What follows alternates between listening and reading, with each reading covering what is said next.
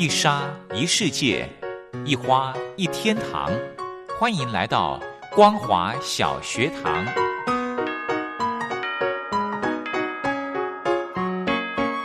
让我们一起学习，一起分享光华小学堂。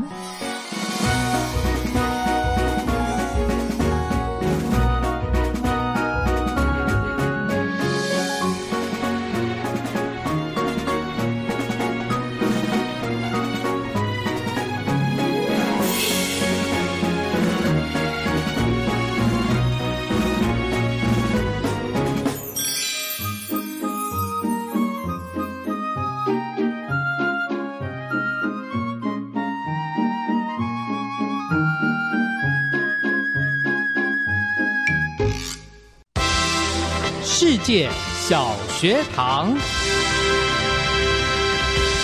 听众朋友，大家好，欢迎收听光华小学堂，我是黄轩。今天礼拜三的时间呢，为大家进行的世界小学堂，要来聆听一场论坛。今天的这场论坛主题是谈到今年中共两会经济与产业议题的观察与分析，请到中央大学产业经济学博士蔡明芳蔡教授来针对今天的题目呢做一个深入的剖析。论坛进行之前，我们先来欣赏一首好听的歌曲，由棉子所带来的《勇气》。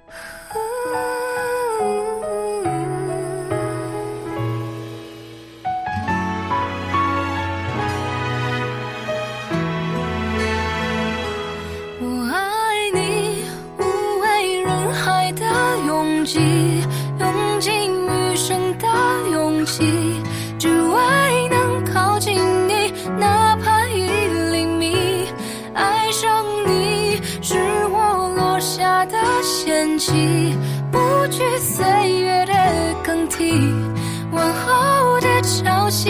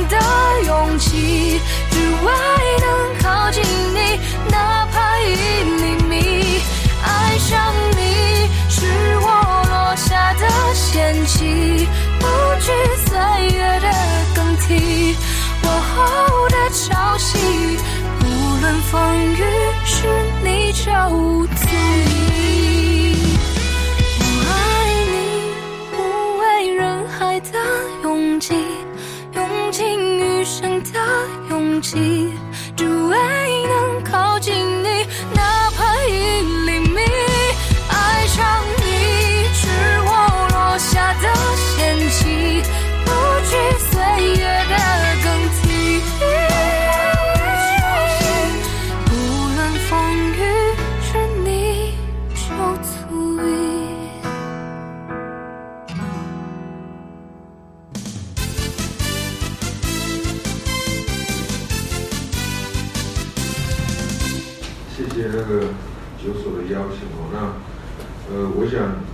在二零二一年中国两中共的这个两会，其实从去年大家就开始在关心，然后特别是这个“十四五”的规划。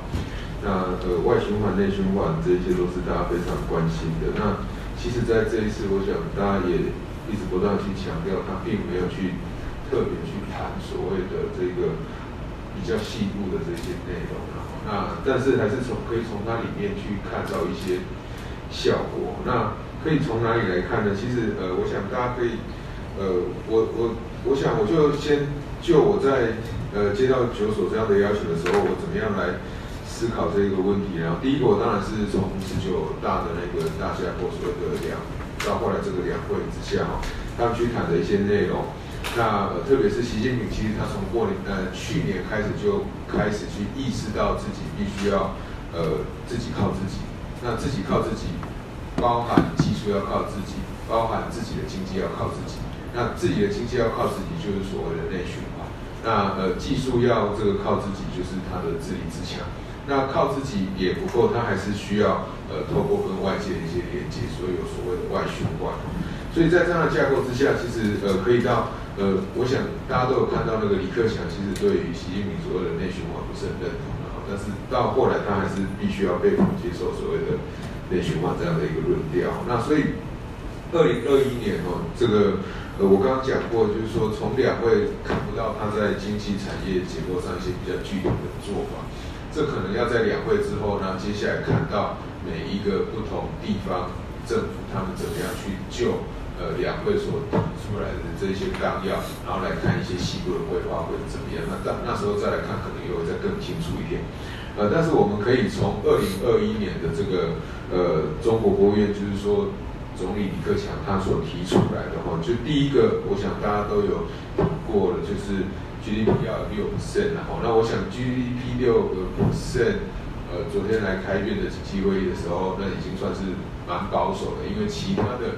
研究机构甚至我记得德意志是估到好像死的样子哦。那其他研究机构不管是 OECD 还是 IHS Markit 都估在七点六、七点八左右哈。那所以六 percent 的呃是一个估出来，大家会觉得说好像蛮保守。那第二个就是财政政策的延续性，第三个就是科技创新的问题，那第四个就是绿色生态的发展。那我觉得先从先从这个第一个哦所谓的。六 percent 这样的一个数字来讲，呃，我觉得或许要比较担心的哈，就是大家昨天都有看到长隆这个整烧货了，就把它塞起来，就是所谓的那个缺柜的问题，看起来就是就整个产业来讲，那个供需紧俏的情况还是没有改善。那没有改善的话，就有可能会发生。虽然大家都说会复苏，呃，但是呃，你遇到这些缺料或缺柜的问题。那其实很多的产能最后还是有可能会开不出来，那开不出来，那个经济成长的数据会不会真的呃长出来？像大家预估这样子，可能还是要再继续进一步的观察。那第二件事情就是财政政策的连续性，我想这个可能等一下会有财政的专家会讲啊，就是说整个中国这个财政债务的问题。那我先来看，呃，第三个就是他在里面有提到的这个鼓励科技创新，我想科技创新这一块。对中国来讲，现在应该比以前又更重要，因为以前大家不会这么防着它，但是现在大家是真的盯着它看。那在研发的部分，它的这个抵减政策要从七十五增加到一百个 percent。那听起来当然是呃，就我的角度来看，我会觉得说这个政策红利对于许多认真做研发的公司来讲，那是一件非常好的事情。但是也不要忘了，中国在今年其实两会的时候，他提出一个非常重要，在呃国企，我们都知道，他不管是呃国退民进，或者是说要做大国企，他今年有一个非常重要的目标，是要把国企做大又做强。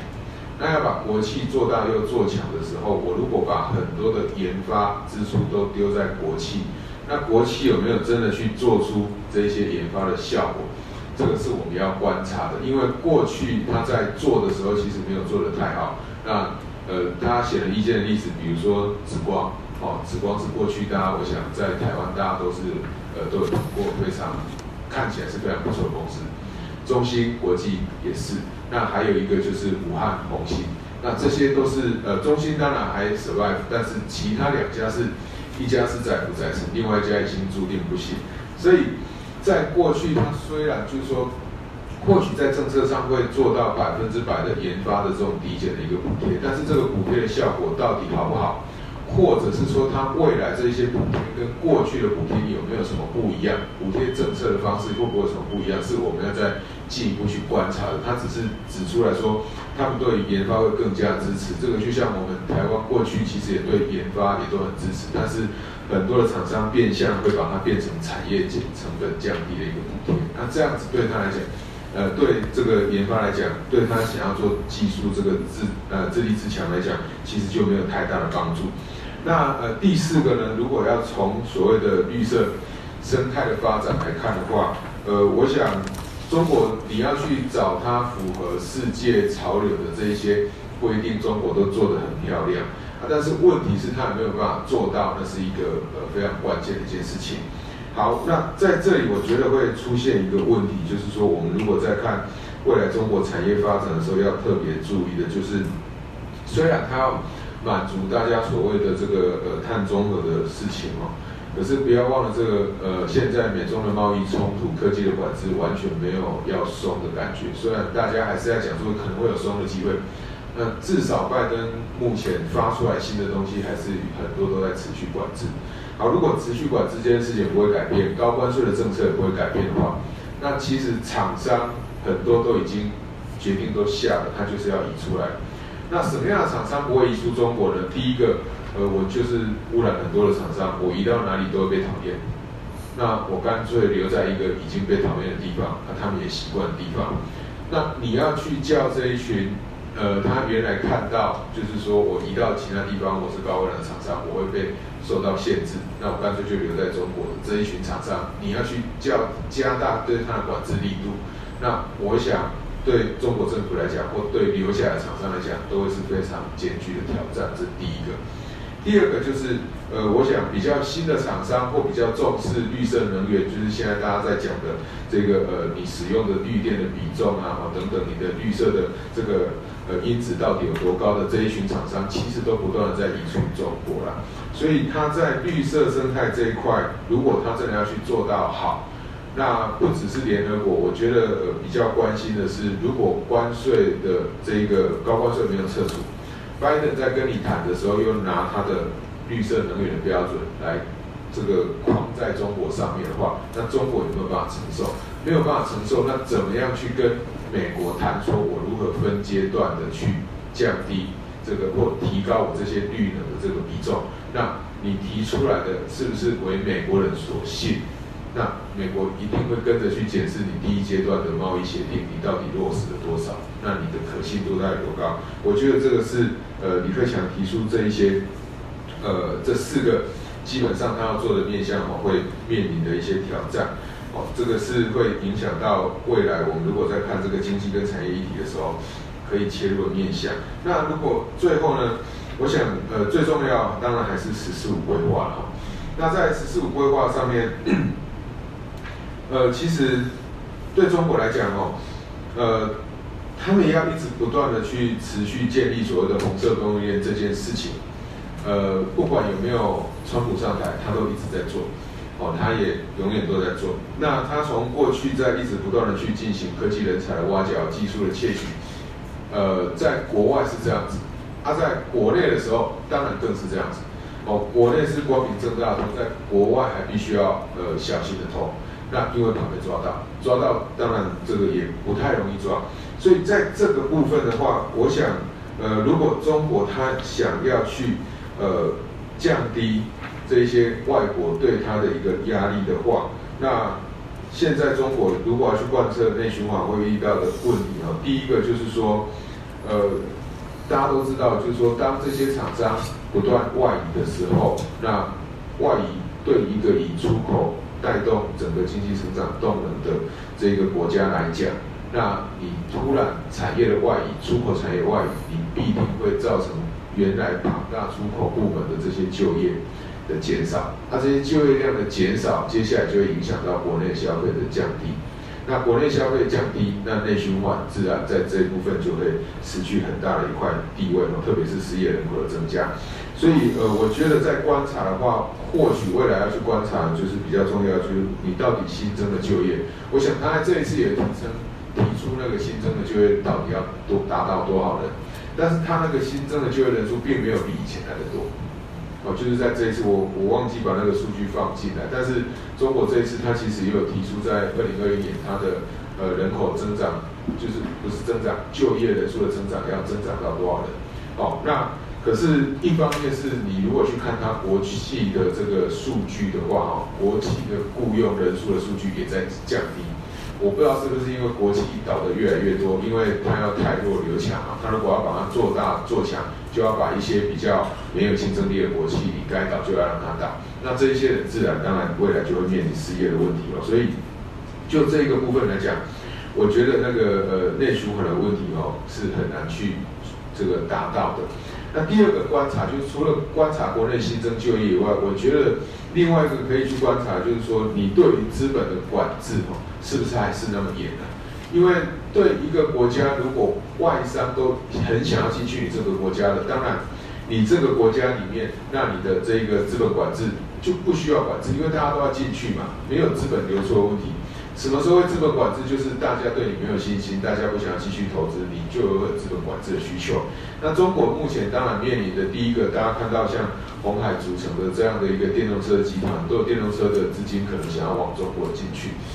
这是进去了，但是搞不好出来的会更多，那出来的更多，自然就会造成他去做资本管制的要求。所以我觉得，呃，可以去看资本管制在这个部分，它到底是做的怎么样。那最后一个部分哦，就是说在这个呃外循环的部分哦，我觉得要注意的一点，就我刚刚讲到的，他要把呃国企哦做大、做强、做优。呃，这个对我们学产业经济的人来讲。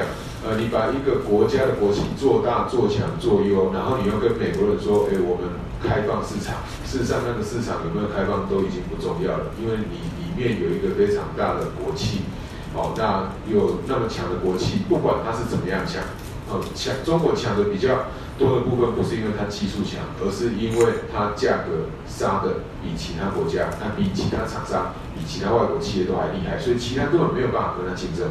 比如像我们过去的太阳能的这些电池，最后杀的就只剩下中国的厂商在做，最后它变成马拉普利所以现在世界对于这种电池的原料的需求都往中国去，没有办法，其他国家已经砸钱砸出它，就已经退出市场。所以在这个部分，如果他去做外循环这件事情是真的啊，如果外国政我不太相信说外国政府会。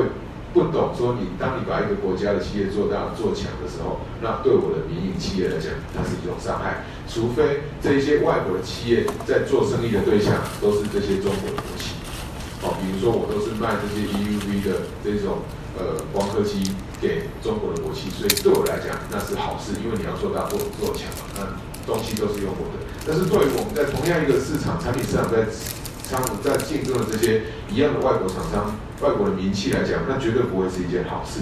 哦，所以我会觉得说，我们还是要去看它在国企这个部分未来的走向会是怎么样。如果它做的很强的话，其实对它外循环来讲，不见得会是有比较正向的一个一个帮助哈。那最后一个当然就是呃新基建的问题了。那我想新基建的问题，一些比较细节的问题，就是放在里面。那里面新基建其实比较重要，就是说。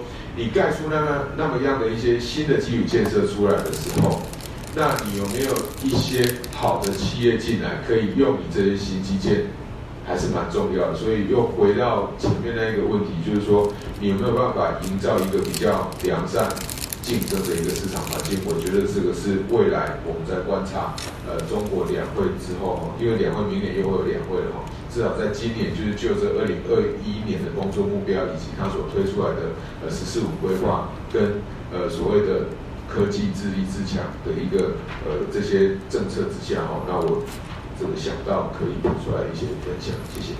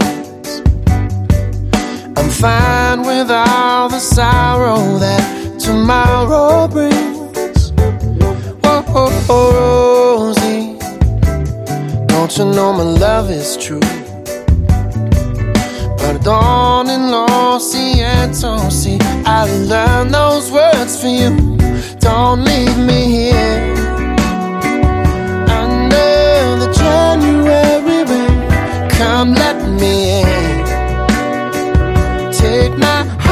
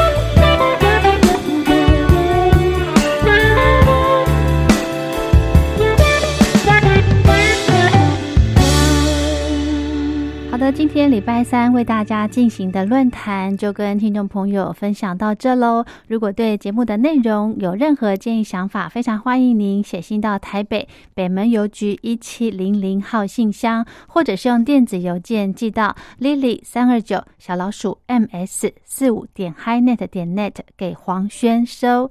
祝福您平安快乐。我们光华小学堂明天同一时间空中再会。哎，你在写什么啊？我难得看你这么认真呢。哎呦，你先不要吵我啦！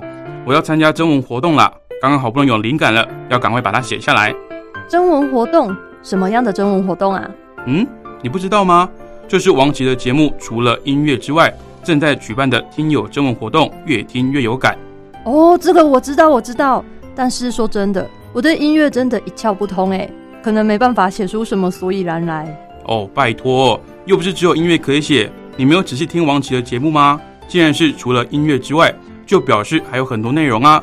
你可以写美中台的国际情势观察、两岸关系等等，这些都是节目中有提到的哦。是哦，原来这些也都可以写哦。那我还蛮多想法的。嗯，那你打算要写什么啊？我啊，我是选跟音乐有关的啦。我很认同王琦所说的，政治就是生活，生活就是音乐。而且台湾有好多地下乐团，他们自己创作的音乐都让人听得非常有感哦。所以如果你对这一类的主题有想法的话，也可以投稿这个内容啊。哦，听起来很不错呢。我现在有很多灵感了，那不吵你，我也要赶快去动笔，拜喽。哎，那你知道怎么投稿吗？这还要你教吗？纸本邮件寄到北门邮政一七零零号信箱，北门邮政一七零零号信箱，或是电子邮件寄到 lily 三二九 at ms 四五点 hinet 点 net，l i l i 三二九 at ms 四五点 h i n e t 点 n e t 就可以啦。哎，那要记得在七月三十一号以前寄出哦。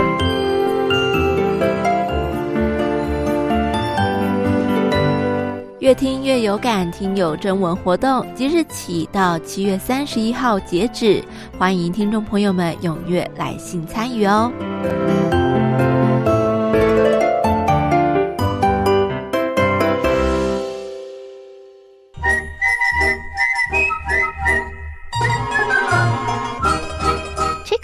在西方是引起公众注意的一种方式，可以让大家觉察到不容易被发现的问题，所以将举发弊端的人称为吹哨者。有些事情不可以说，但是有些事情必须说。说跟不说的一线之隔，决定了谁可以成为揭弊英雄。支持听众发出自己的声音，说实话，要真相，才能够让社会各方面都正常起来。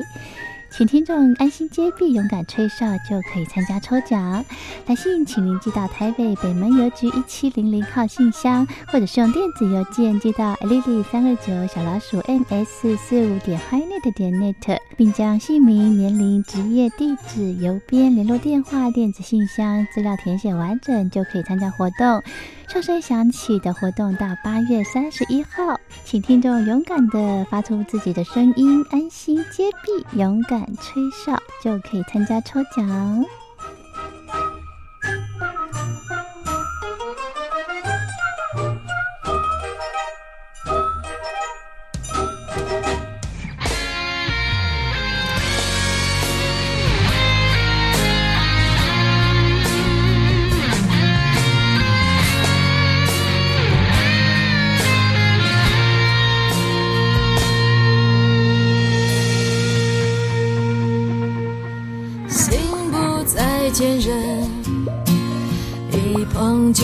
损，我用牵强的微笑掩饰那些裂痕。笑容有多深，伤害就能有多深。现实啊，总是太残忍，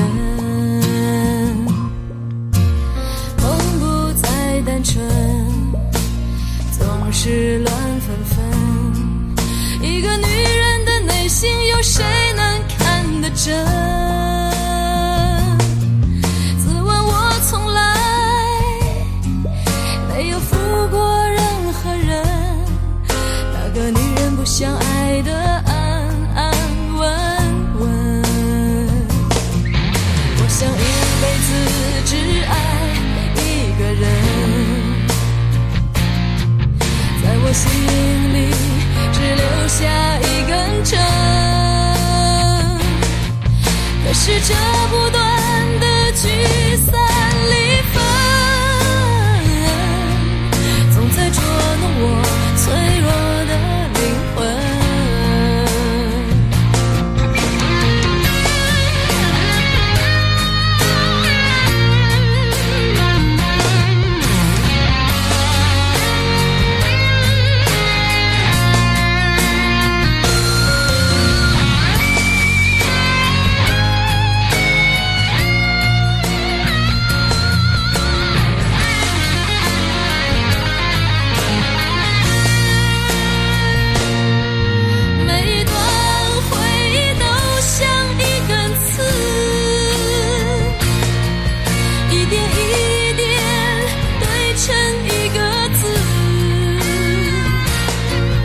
多深刻